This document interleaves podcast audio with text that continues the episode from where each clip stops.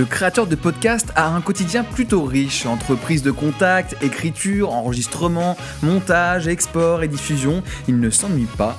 Chez Ocha, nous sommes en contact avec des milliers de créateurs grâce à notre service d'hébergement, de diffusion et de monétisation de podcasts. Et nous trouvions qu'il manquait encore une activité pour le podcasteur, entendre ses auditeurs leur dire tout le bien qu'ils pensent de son émission. Alors ni une ni deux, nous sommes rentrés en contact avec des dizaines de consommateurs de podcasts et nous faisons la surprise de faire découvrir les témoignages dans ce podcast, tout simplement nommé Fancast.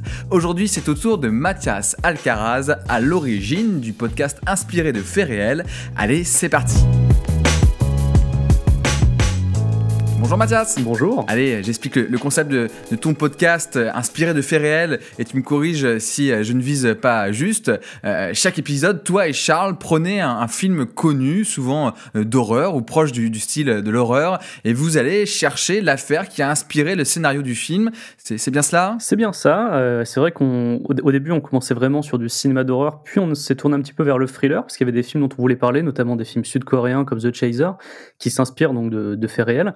Et là, en fait, on, a commencé à se tourner vers quelque chose d'autre qui nous passionnait euh, à titre personnel depuis qu'on avait lancé notre autre podcast, Le Bureau des Mystères, qui était euh, la dimension de folklore.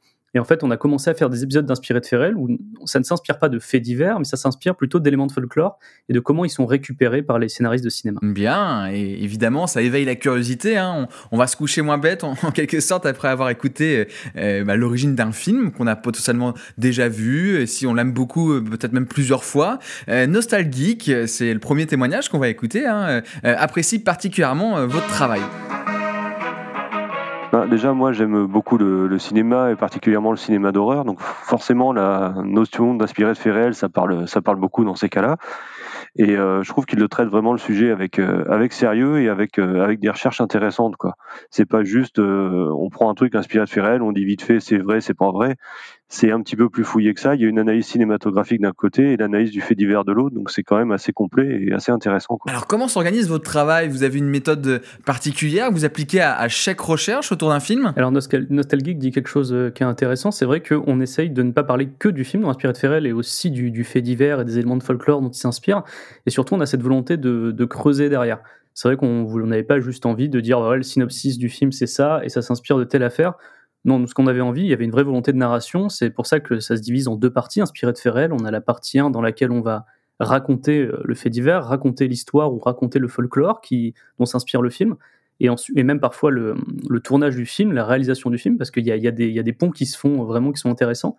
Et ensuite, dans une deuxième partie, on va débattre du film, voire des films, puisque par exemple, quand on fait La colline à des yeux, on a eu très envie de parler du remake d'Alexandre Aja, qui est également intéressant et qui s'inspire d'autres éléments. Donc euh, après, sur la question de comment est-ce qu'on s'organise pour faire ces émissions, bah, il y a toute une grande partie de, recherche pour notre partie 1. En fait, c'est la partie la plus courte de l'émission, mais c'est la partie qui nous demande le plus de recherche, puisque c'est là qu'on va vraiment se renseigner sur les faits divers, qu'on va tout compiler, qu'on va ensuite bien écrire, puisque bah, nos auditeurs le, savent, mais Inspiré de Ferrel, la première partie, c'est très lu. Il y a, une ambiance sonore qui est faite par Charles au montage. On essaye d'avoir quelque chose qui est limite euh, dans l'ordre de la fiction, en tout cas une vraie narration. Et ensuite, on est plus dans un débat ciné euh, avec Charles dans la deuxième partie, qui nécessite un peu moins de recherche, même si on en fait, parce qu'on n'a pas envie de dire n'importe quoi sur les films. Malheureusement, ça a pu nous arriver de temps en temps. Récemment, on, a pu dire une petite bêtise sur le film Summer of 84, mais on, essaye toujours de se rattraper quand on dit des bêtises. C'est aussi ça, on, on, essaye de se remettre en question assez régulièrement, et c'est pour ça que les commentaires positifs sont bien. Il y a aussi des commentaires négatifs qui nous ont pas mal permis d'avancer depuis le début de l'émission. Vous écoutez le premier numéro d'Inspiré de Ferrel, et les derniers, euh, ça n'a vraiment du coup plus rien à voir. Juste par curiosité, c'est environ combien de temps euh, de recherche euh, en moyenne? Je suppose que ça peut varier en fonction des films. Ouais, ça varie beaucoup. En fait, on peut avoir des, des histoires où il y a peu de documentation et où l'histoire est relativement connue et simple à résumer. Donc là, là typiquement, je peux me prendre même seulement trois heures pour écrire la partie 1 et ça va. Par contre, il y a des sujets qui sont beaucoup plus compliqués. Là, j'en avais fait un numéro sur l'emprise des ténèbres, où il a fallu faire des recherches donc sur le vaudou haïtien, sur la dictature des Duvaliers, sur euh, le processus de zombification, sur les travaux de White Davis. Ça a été beaucoup plus long et là, là, ça se compte pas en heures, ça se compte en jours. Je pense que j'ai dû passer quatre jours sur euh, l'écriture de, la partie 1 de l'emprise des ténèbres. Ouais, quand même. Alors ce travail, il est forcément euh, sublimé par votre capacité à faire rentrer dans l'histoire. D'ailleurs, Alexandre est assez sensible à cela. Ils ont une ambiance. Juste déjà l'intro, l'intro, il y a des bouts de Conjuring, de Freddy. avec une belle ambiance et donc donc ça, ça, rentre dans l'immersion et c'est beaucoup c'est beaucoup bien c'est beaucoup mieux aussi de pas avoir des images parce que on peut fermer les yeux euh, parce que très souvent je ferme les yeux pour m'endormir avec. Et comme ça, je peux imaginer euh, certaines scènes, certaines situations. Euh, donc c'est, ça pousse l'imagination du, de l'audimat. C'est important pour vous ce format audio de, de podcast. Vous imaginez pas demain pouvoir faire une chaîne YouTube par exemple? Non, pas vraiment. En tout cas pas pour le moment. C'est vrai qu'on nous a pas mal posé la question parce qu'aujourd'hui, quand on veut être bien exposé, souvent ça se passe sur YouTube. C'est vrai que le, le média podcast est un peu plus confidentiel que YouTube en termes de, de, de public tout simplement. Mais nous, on a toujours voulu faire euh, de l'audio, alors pour plusieurs raisons. Déjà parce qu'on n'avait pas spécialement envie de, montrer nos visages, même si on est revenu euh, depuis. Euh, voilà, il y a eu des conventions, il y a eu des moments où on est apparu en photo. On a même fait une collaboration sur YouTube avec la chaîne Side Artichaut. Mais au départ, on voulait vraiment pas trop se montrer. Et aussi, on, aime bien ce médium-là, quoi. Juste la voix qui fait un petit peu galoper l'imagination. Et puis, il y a aussi les, contraintes techniques. C'est vrai qu'il euh, y a beaucoup de podcasteurs qui vous le diront, mais euh, créer un podcast, ça nécessite beaucoup moins de moyens, par exemple, que de lancer une chaîne YouTube où il vaut mieux avoir euh, quand même assuré l'image aussi. Nous, on avait juste le son à assurer. Et si vous écoutez les premiers numéros d'Inspiré de Féral, vous constaterez qu'on l'assurait pas très bien au début. Aujourd'hui, ça va un petit peu mieux, heureusement. Mais oui, il y a, plusieurs choses qui ont fait qu'on s'est tourné vers l'audio, à la fois des contraintes et à la fois des envies. Et pour le coup, c'est vrai que euh, moi, j'écoutais pas mal de podcasts euh, au moment où on a lancé Inspiré de faits réels, enfin ceux qui se lançaient, quelques-uns en anglais et quelques-uns en français, notamment Rivière à détente, mais aussi surtout les anciennes archives euh, de l'émission de radio Exocet de Patrick Beau, où je trouvais que là, il se passait vraiment quelque chose à, l'oral, il y avait une, bonne ambiance, il y, avait, il y avait surtout une belle complicité. Et cette complicité, on l'a avec Charles, puisqu'on se connaît depuis le lycée et on se connaît vraiment par cœur. Et c'est pour ça que j'avais envie de, lancer une émission comme Inspiré de Ferrel. Je ne voyais, me voyais pas le faire avec quelqu'un d'autre que Charles. On a tous les deux cette passion-là. Et c'est ce qu'on a voulu retranscrire euh, dans cette discussion audio, que les gens aient un peu l'impression d'être dans une discussion avec des amis qui ont certes parfois un peu plus d'informations qu'eux, et du coup ils apprennent des choses en écoutant l'émission, mais qu'on reste dans cette bonne ambiance voilà, de, de, complicité. D'ailleurs, Nostalgique confirme cet aspect euh, audio. moi, dans mon cas, j'écoute beaucoup de, de podcasts et euh, c'est juste que c'est compatible avec mon métier. Donc euh, voilà. Mais après, je ne sais pas si ça se prête mieux au, sujet des FRL, mais je crois que ça se prête mieux au sérieux en tout cas. On ne peut pas mettre d'images choc un peu racoleuses, on ne peut pas faire ce genre de choses comme on peut voir à la télé. Donc euh, ça se prête à plus de sérieux en tout cas. Cela revient assez souvent d'entendre parler du sérieux de votre travail. Euh, c'est quelque chose d'important euh, pour vous, cette sorte de, de, rigueur dans vos recherches, de, de, de, tenir la promesse en quelque sorte d'un podcast de qualité? Ouais, enfin on essaye d'être rigoureux. Je pense qu'il y a une forme de déformation professionnelle de notre part aussi. C'est vrai que Charles lui travaille dans le milieu universitaire, moi je suis journaliste, donc on est éduqué à ces choses-là. En fait, avec Charles, on a commencé tous les deux dans la presse avant qu'il se tourne vers le milieu universitaire. On était tous les deux journalistes dans la presse locale à la tribune de Montélimar, et inspiré de Ferrel part de ça, de cette envie de, retravailler ensemble autour de sujets qui nous passionnent, mais de retravailler ensemble et d'avoir cette même rigueur journalistique qu'on avait pu avoir au début. Alors euh, c'est vrai que nous on accorde une importance particulière au fait de remonter aux sources originales et malheureusement euh, c'est quelque chose qui se fait pas toujours, y compris dans certains médias de presse. Mais nous, c'est quelque chose qu'on a vraiment dans un coin de notre tête à chaque fois, c'est de se dire, mais qui nous parle? D'où vient la légende qu'on est en train de raconter? D'où vient le, fait divers dont on nous parle? Qui c'est qui l'a raconté en premier? Et en fait, on se rend compte en creusant, c'est vraiment ce qu'on essaye de faire au maximum dans l'émission, en creusant, on se rend compte que des fois, des choses qui sont racontées ne sont pas vraies. Et là, euh, bah, c'est vraiment une question d'honnêteté intellectuelle pour nous, c'est qu'on ne peut pas, on n'a pas envie de, de, de rapporter des choses qui sont fausses en maintenant le flou. Et c'est vrai que cette comparaison avec la télé se fait pas mal. On est plus dans un divertissement où c'est très visuel, où c'est très spectaculaire. Et j'ai l'impression que souvent, oui, dans des émissions de télévision, on va mettre en avant ce côté spectaculaire sans apporter le debunking qu'il y a derrière et que nous on essaye d'apporter qui est vraiment au cœur de notre travail. Alors euh, Mathias, peut-être que tu ne le sais pas, mais votre podcast transforme vos auditeurs et leur manière de consommer euh, les films. Écoutons euh, Nadia.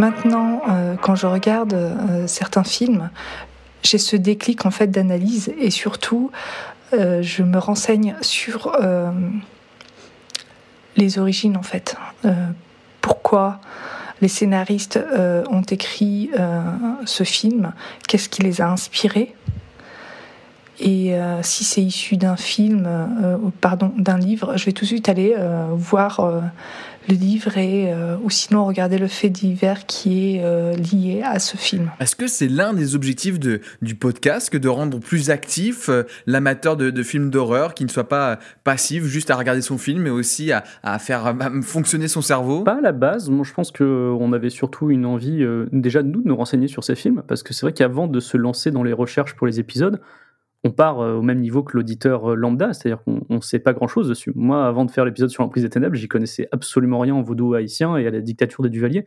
C'est quelque chose que j'ai découvert en faisant ça.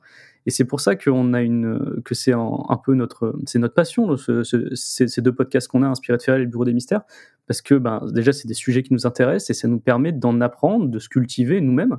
Et je pense qu'il y a plus une volonté de partage, c'est-à-dire qu'on a découvert ces choses-là en se renseignant dessus. Et on s'est dit, ah bah c'est dommage que il n'y ait que nous qui, qui, sachions, enfin, qui sachions ça, qui ayons appris ça en faisant ces recherches. Donc autant partager ces recherches-là à travers un, format assez divertissant. Et je pense que c'est plus ça euh, l'idée d'Inspirer de c'est de partager ce que nous, on a pris du plaisir à découvrir. Alors il reste un petit bout du, du témoignage de Nadia qui, qui m'intéresse beaucoup. je, te le partage. Et euh, je suis assez satisfaite parce que maintenant, vraiment, j'ai dépassé le côté horrifique et euh, j'ai beaucoup moins peur, tout simplement. C'est incroyable, vous arrivez à rendre les films d'horreur moins horrifiques. Euh, est-ce qu'on pourrait dire que la sensation de peur est liée justement de base à la, la, méconnaissance euh, du sujet qui a inspiré le film? Alors je pas jusque-là, je pense que c'est plus sur la partie 2 en fait que ça se joue. sur la partie 2 où on parle vraiment de, cinéma. Alors ni moi ni Charles n'avons fait d'études de cinéma, on n'est pas du tout des, experts en cinéma, ni même des, critiques cinéma. Voilà, je, préfère le préciser, on est juste des, des amateurs. On aime bien ça. Et euh, je pense sincèrement que le fait de d'analyser un petit peu un film, de, déconstruire ses mécaniques horrifiques, ça permet d'amoindrir la peur. Moi, avant, euh, avant mes 18 ans, je même avant mes 20 ans, je ne regardais pas de films d'horreur. J'avais trop peur de ça. Je, vraiment, je ne pouvais pas. C'était au point de faire des cauchemars. Et aujourd'hui, je co-anime avec Charles un podcast sur le cinéma d'horreur. Et en fait, je pense que ce qui m'a aidé à me débloquer, c'est que on a commencé par regarder des nanars, donc des films qui font pas peur, et, euh, mais qui sont vraiment risibles parce qu'ils sont mal faits. Mais ils sont mal faits, donc les coutures sont apparentes. Donc on a commencé à voir comment se construisaient la plupart des mécaniques d'horreur qui sont réutilisées ensuite dans le cinéma. Dans, le cinéma qui, fonctionne un peu mieux et qui est souvent mieux réalisé quand même. Et euh, en fait, le fait d'apprendre les codes comme ça petit à petit, ça fait que quand je regarde un film d'horreur aujourd'hui, j'ai un petit peu moins peur parce que je, comprends mieux ce que je vois. Il y a moins d'effet de choc en fait quand je regarde un film. Et c'est d'autant plus appréciable quand je regarde un film qui s'amuse à détourner ces codes-là. Et là, on en parle.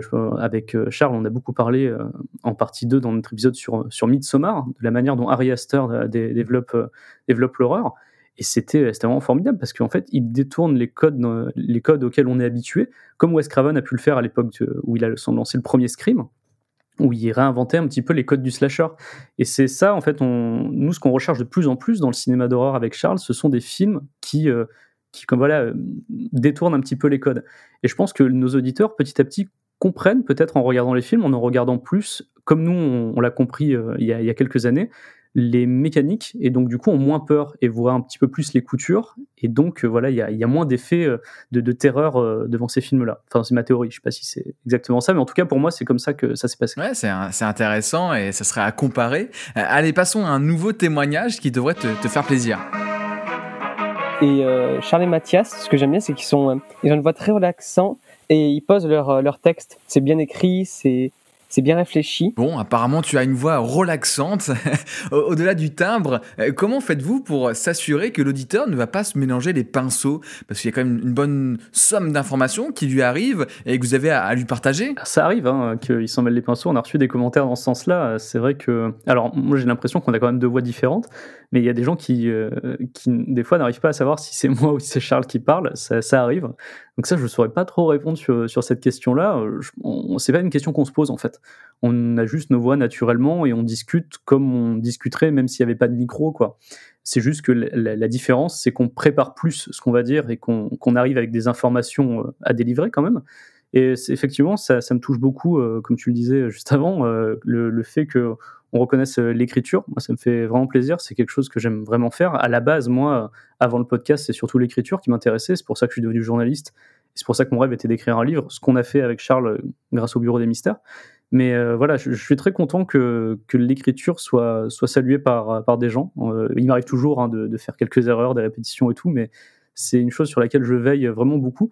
Et c'est vrai que souvent j'écris euh, j'écris les textes, mais euh, Charles aussi en écrit pas mal. Il a notamment euh, écrit l'épisode sur Visiteur extraterrestre, Fire in the Sky, et j'aimais beaucoup ce qu'il apportait aussi en termes de narration. C'est vrai que les gens savent peut-être pas comment on travaille exactement, mais la plupart du temps, c'est Charles qui assure tout le montage, toute la partie montage.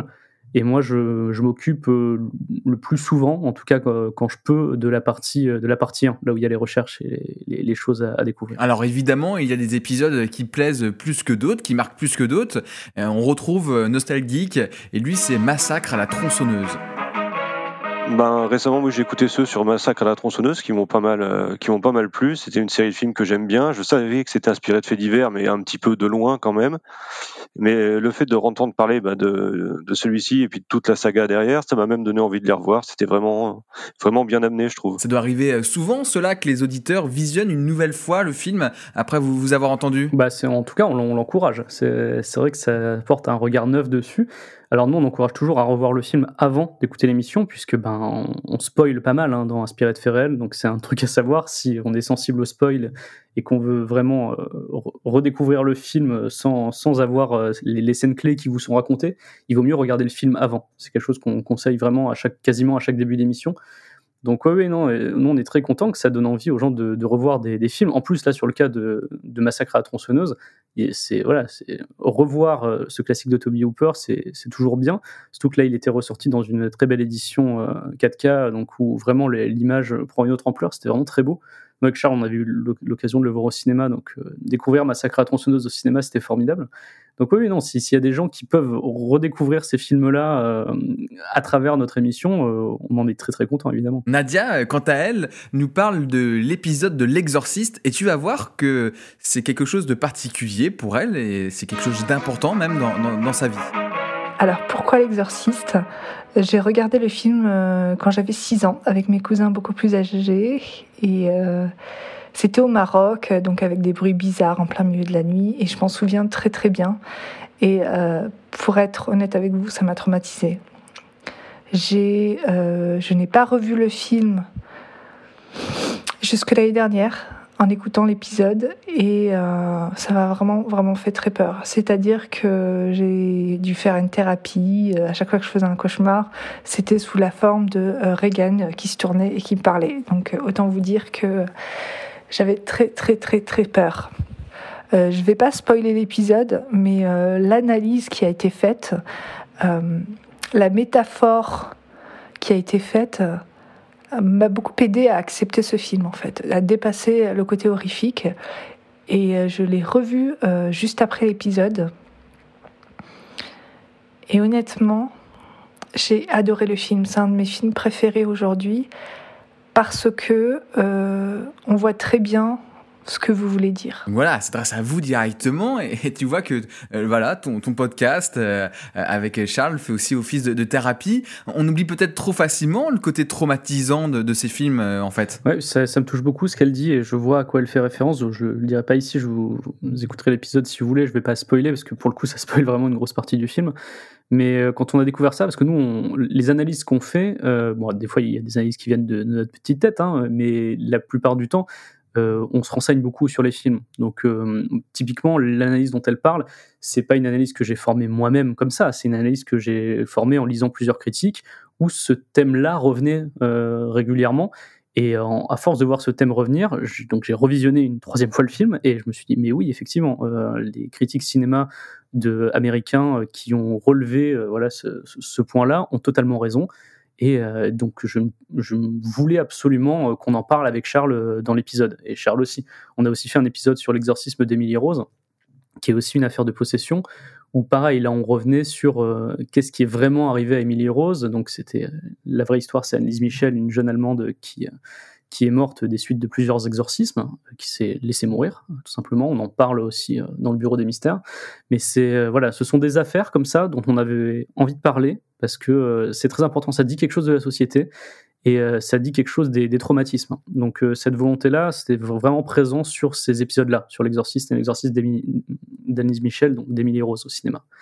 Après, sur le fait que les films d'horreur peuvent traumatiser, je suis assez d'accord. C'est vrai que moi, il y, a des films que je pense que, heureusement, que j'ai attendu 20 ans pour les regarder. Je pense que j'aurais été. J'ai eu mes barrières où je avant de 20 ans de ne pas trop regarder de films d'horreur parce que je savais que j'allais être euh, très sensible à ça. Donc je comprends qu'il y ait certains films d'horreur qui puissent être traumatisés. Je pense qu'il faut les mettre en contexte avant de les montrer. Euh, il faut peut-être euh, accompagner quand on est plus jeune ou attendre tout simplement un petit peu d'être euh, moins sensible à, certaines choses. Et malheureusement, il y a des choses auxquelles on, sera sensible toute notre vie. je veux dire, il y, a, des films où il faut mettre par exemple des trigger warnings qui sont très violents. À titre personnel, je ne regarde pas Eden Lake pour le moment. parce que je, sais qu'il se passe des, choses dans Eden Lake qui, moi, personnellement, vont me mettre mal à l'aise. Donc voilà, il y a des films comme ça où on se renseigne un petit peu avant, et je comprends que quand on regarde un film, quand on est jeune en plus, qu'on ne sait pas à quoi s'attendre, on est traumatisé. Euh, moi, j'ai longtemps été traumatisé par une scène d'un film qui n'est pas un film d'horreur, mais qui, est, euh, je crois, Independence Day. c'est con, c'est pas du tout un film d'horreur. Et j'étais trop jeune et j'ai vu cette scène où un extraterrestre euh, plante un scientifique et parle à travers lui avec une voix un petit peu chelou. ça m'a traumatisé, je pense, jusqu'à bien mes, mes 15 ans, quoi. Donc, euh, il, ouais, je pense qu'il faut faire euh, un petit peu gaffe, euh, se renseigner voilà, sur, sur ce qu'on va regarder, surtout quand on est jeune. Allez, on termine par encore un petit mot de, Nadia, et je pense qu'il est important parce qu'il est adressé à vous directement. Pour terminer, je vous adore. Continuez comme ça. c'est vraiment génial ce que vous faites, les épisodes sur Freddy. Souviens-toi l'été dernier, tous les classiques que j'ai pu revoir grâce à vous avec vraiment un, un œil différent, un regard différent sur ces films. Et ainsi que euh, découvrir de nouveaux films comme Midsommar, euh, entre autres, Vraiment, vraiment un grand merci et continuez comme ça, vous êtes vraiment sensationnel. Le message est passé, Charles. Et d'ailleurs, à ton tour de laisser un petit mot à tes auditeurs. Tu as entendu des témoignages, mais là, c'est le moment euh, pour toi de t'exprimer et peut-être bah, leur faire un retour à toi aussi, leur dire un petit mot. Bah, écoutez, chers auditeurs, je voudrais déjà vous remercier de nous suivre depuis, certains d'entre vous, depuis les débuts avec des épisodes qui étaient assez compliqués. Euh, Inspiré de Ferrel, c'est une émission qu'on a lancée euh, en octobre 2016 déjà, donc ça fait un, long moment. C'est une émission qui a connu des pauses, euh, notamment des moments où on n'a pas pu faire d'émission parce qu'on est trop occupé sur le bureau des mystères. Et vous avez été là quand on est revenu, et c'est pas donné à tout le monde. Je pense que les auditeurs reviennent à ce point-là quand, quand on revient après une si longue absence. Donc déjà vraiment merci pour ça. je suis très heureux à travers les témoignages que j'ai entendus dans cette émission de voir que notre intention de départ euh, est comprise et que surtout elle vous plaise. Donc vraiment, c'est ça qui me fait, qui me touche beaucoup, le fait qu'il y ait des personnes qui ne voulaient pas regarder de films d'horreur parce que euh, elles avaient peur d'avoir peur, qu'elles n'avaient qu'elles ne voyaient pas le, le, côté, ce que ça peut dire de la société, ce qu'il peut y avoir d'intéressant derrière un scénario de film d'horreur, que ce soit en termes de folklore ou voilà de, de, faits divers qui en disent long sur, sur des choses de notre société. Bah, je suis très content que le podcast euh, leur permette de se, de se mettre à découvrir ces films-là et surtout de voir ce qui se cache derrière. Euh, c'est rarement gratuit, un film d'horreur. Alors ça peut l'être, évidemment, mais euh, c'est rarement gratuit, je trouve. Il y a souvent un message politique derrière, et je trouve que c'est important voilà, de, d'analyser ces films-là, de prendre du plaisir en les regardant, bien sûr, d'avoir, quelques frissons, mais aussi de voir ce qui se passe derrière un film. Et c'est une vraie volonté qu'on a depuis le début. C'est pour ça que inspiré de Ferrel est né. On ne voulait pas faire une émission qui se contente de, commenter des films d'horreur. On voulait aussi euh, parler des, faits réels qui se cachent derrière. Donc euh, ce message-là a été compris, il vous plaît, et j'en suis vraiment ravi, et je pense que Charles partagera aussi cet avis-là. Merci Mathias pour ce moment partagé ensemble. C'est notre preuve d'amour chez Ocha pour te remercier aussi de faire partie de nos utilisateurs. On revient le mois prochain pour de nouveaux témoignages sur un nouveau podcast. En attendant, n'hésitez pas à nous noter sur Apple Podcast et de retrouver toutes les news d'Ocha sur Facebook et Twitter. Et puis bah à très vite. Merci Mathias. Merci.